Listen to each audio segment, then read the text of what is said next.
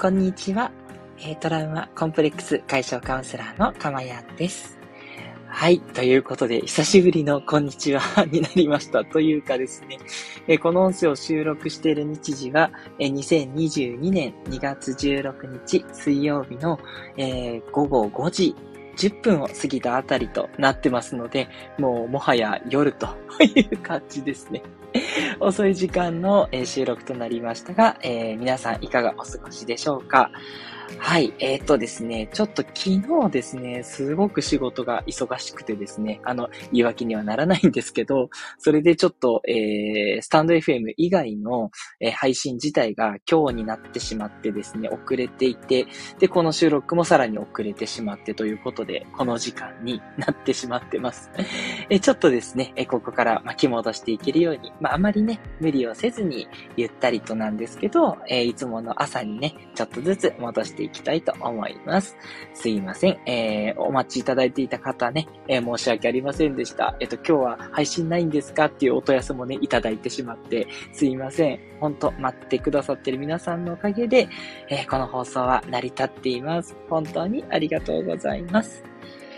えー、この音声配信ではですね、えー、この音声を聞いてくださっているこの今の瞬間の幸せと、それから、えー、お話をするテーマ回毎回あるんですけど、そのテーマを知ることによって未来の幸せにつなげていく。この2つの目的で、えー、お話をしております。短い時間ですのでどうぞ最後までゆったりとお聞きください。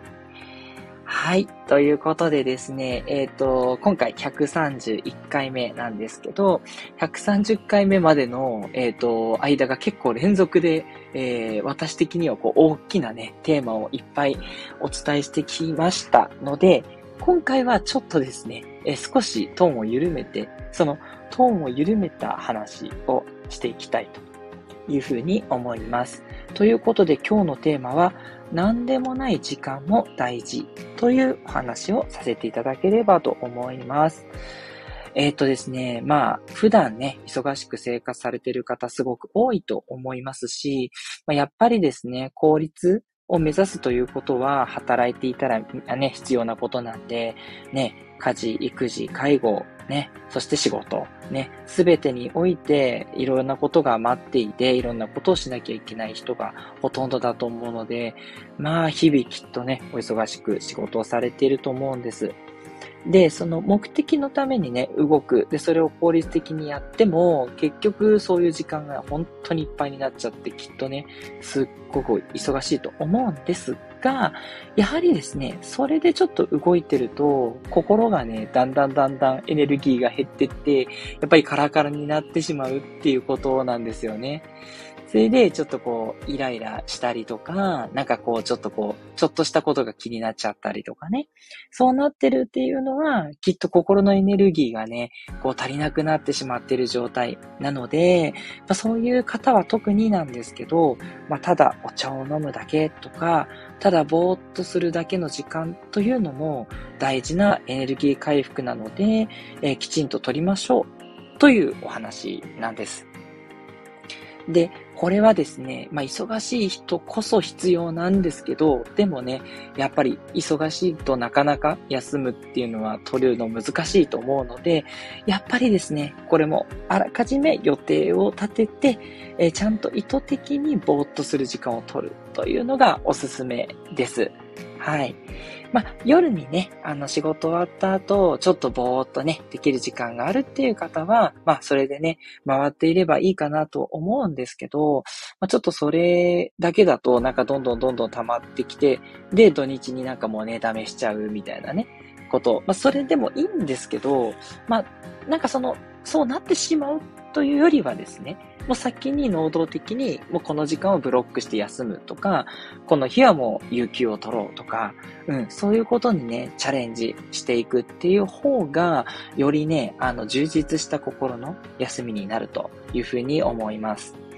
えー、各言う私もですね、実は、あの、昨日もすごい忙しかったって言ったと思うんですけど、この忙しい仕事の状況の中ですね、今日ちょっと無理くり有給を取ってるんです。実は。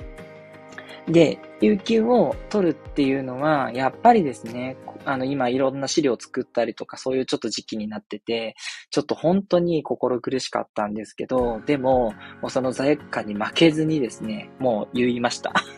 そしたらね、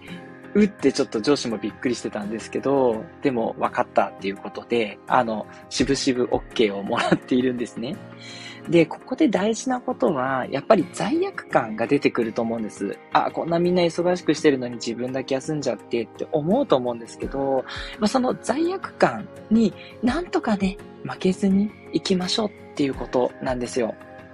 罪悪感を感じて居心地が悪くなっちゃうと思うんですが、それってあなたが頑張ってきちんと自分をね、休める時間を取ろうとしているっていうすごく大事なね、ことをやってるんで、これ悪いことでは全然ないですね。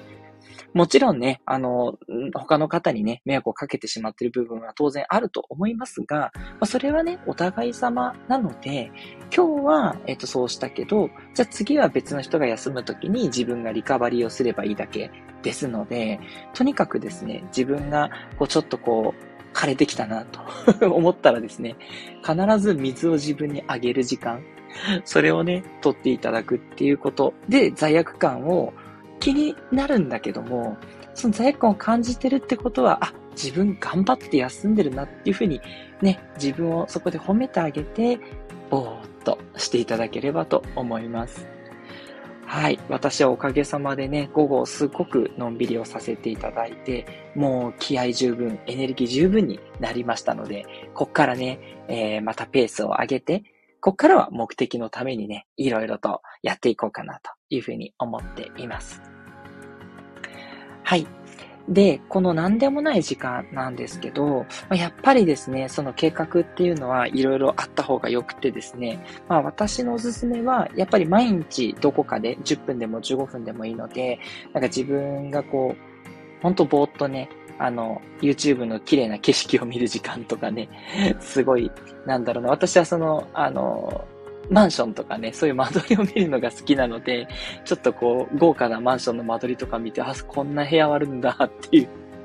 うの見たりしてますけど、ファッションがね、好きな人はファッションでもいいと思いますし、うん、あと瞑想をね、するっていうんでもいいと思うんですけどね。うん、全然瞑想とかじゃなくても、本当にただ、ぼーっっていうのもね、すごく心の栄養になるので、そういうのを毎日取るっていうのが一つと、あと、ま毎週ね、ちょっと長めに取る。まもしくは2週間に1回、あの、私のように、あの、ちょっとこう、一人でね、えー、いろんな、こう、ワークとかもやりますけど、ぼーっとするような時間をいつも取ってるので、まあ、主にね、えー、数パーセントに行ってますけど、そういう時間を取るっていうこと。で、あと、何ヶ月かに一回は、まあ、やっぱりちょっと遠出とかですよね。まあ、コロナでね、なかなか難しいタイミングもあるとは思うんですが、普段ね、あの、行かないようなところとかに行くっていうのも、すごくリフレッシュになる。やっぱり普段とは違う感覚が動くんで、やっぱそういう体験もね、自分のリフレッシュにはなるなと、私は思ってます。あの、人によっては、いや、あの、いつも決まったところに行った方が休まるっていう方もいるので、それはね、ご自身に合わせていただきたいんですけど、とにかく大事なことは、あの、何かのために頑張るのはすごく大事なんだけど、そればっかりじゃなくていいんだよっていう。で、そのぼーっとっていう時間が何気なくじゃなくて、意図的にね、この時間はもう休みの時間ってした方が、あの、罪悪感もね、そういう意味の罪悪感ですね。あの、全然有給を取っていいのかなって罪悪感は OK なんですが、あの、あ、こんなになんかぼーっと休んじゃったっていう罪悪感はあんまりよろしくないので、まあ、あらかじめこの時間は休むって決めていただいて、うん、あの、日々、それから毎月とかね、そういういろんな単位でね、休みっていうのをブロックで入れておくといいよっていうお話です。はい。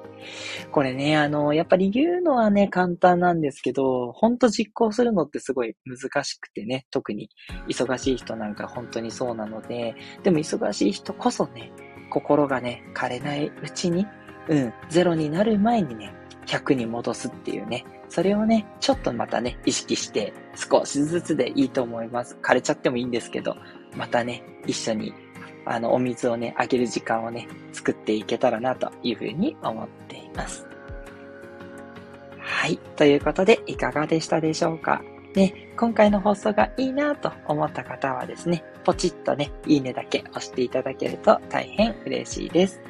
またですね、なんかこういう内容についてね、あの話してほしいとかね、そういう内容がありましたら、あの私はそういう心のね、あのエネルギーの話とか、そういった話はね、いろいろとお勉強していたりですね、いろんなあのカウンセラーとしての研鑽も積んでますので、そういったお話であればいろいろとできるかなと思いますので、ぜひぜひね、遠慮なくレターなりメッセージなりお寄せいただければ嬉しいです。